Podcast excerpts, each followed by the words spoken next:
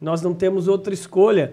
É, tem uma tem uma citação né, na Bíblia cristã, em Eclesiásticos, que fala o seguinte: que é preferível eu receber a crítica de um sábio do que o elogio de um nécio, de um insensato.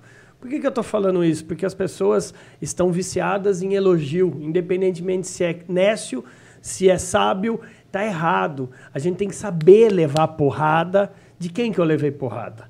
De quem que eu levei a humilhação? De quem que eu levei? Isso tá te forjando para crescer. Exato. Né? Eu, é, eu nunca esqueço na FGV, uma vez fui dar aula.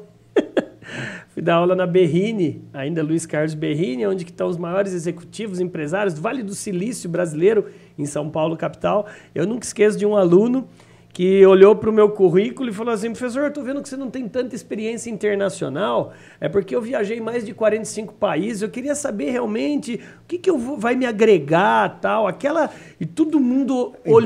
e todo mundo olhou é. para mim como quem diz: oi, ai, ai, vai deixar quieto. Eu respirei. A vontade que eu tinha era de avançar nele e quebrar todos os ossinhos. Eu respirei pedi para mim mesmo, falei, Deus, me dê sabedoria, mas agora vai. Eu esqueci de colocar aí no, no currículo, porque eu fui no humor, uhum. então eu sempre uso humor, uhum. né? Esqueci de colocar que eu fui para o Paraguai comprar e revender muamba e eu quase fui preso, mas eu não coloquei isso porque estava lá no meu currículo. Mas eu tenho experiência internacional. Mas falando brincadeiras à parte, você está na frente de um ex-vendedor de jornal em feira que começou a trabalhar aos 12 anos. Eu não tive a possibilidade de viajar tantos países como você nobremente teve, mas veja você, eu empreendi, eu sou um ex-empresário falido, eu quebrei abrindo uma empresa, mas eu tive vários aprendizados. Resumo da ópera, na hora do intervalo, ele com cara de cachorro que fez xixi em frente da igreja, falou, professor, não era o meu objetivo, desculpa, eu me senti. Então, assim, eu acho que é difícil. É difícil. É muito difícil, mas. mas, mas é, você tocou num ponto muito importante, André. Porque essa experiência. Olha só, olha só o que eu vejo. Eu vejo grandes corporações com executivos com formação em Harvard, MIT e não sei mais o que, não sei o que. INSEAD. E o CA4, tá? E só que às vezes fazem grandes mercadorias à frente dessas companhias porque faltou o quê? É, eles têm isso aqui, mas faltou o quê? Cara, que experiência riquíssima ter quebrado. Sabe por que, que eu salvei a 5 a SEC? Não que ela esteja agora navegando, navegando em mares exatamente tranquilos.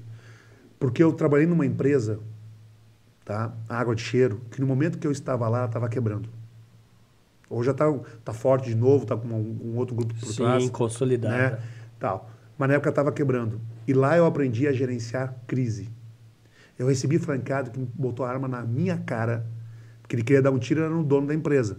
Mas como era o executivo ali representando, ele botou na minha cara. Uau. E como é que você sai de uma situação dessa com um cara aqui que botou a vida inteira, o, di o dinheiro de uma vida inteira no negócio, e, aí? e ele não tem o produto para vender, e você está levando o cara à falência? Tocando o sonho de uma vida fora. Como é que tu recebe, como é que você trata essa situação, frente a uma situação dessa? E aí? Uma... Não, primeira coisa, deixa, tem que ouvir. Ele tem a razão dele. Eu entendo o medo dele, a angústia dele. E depois é buscar uma construção de uma solução.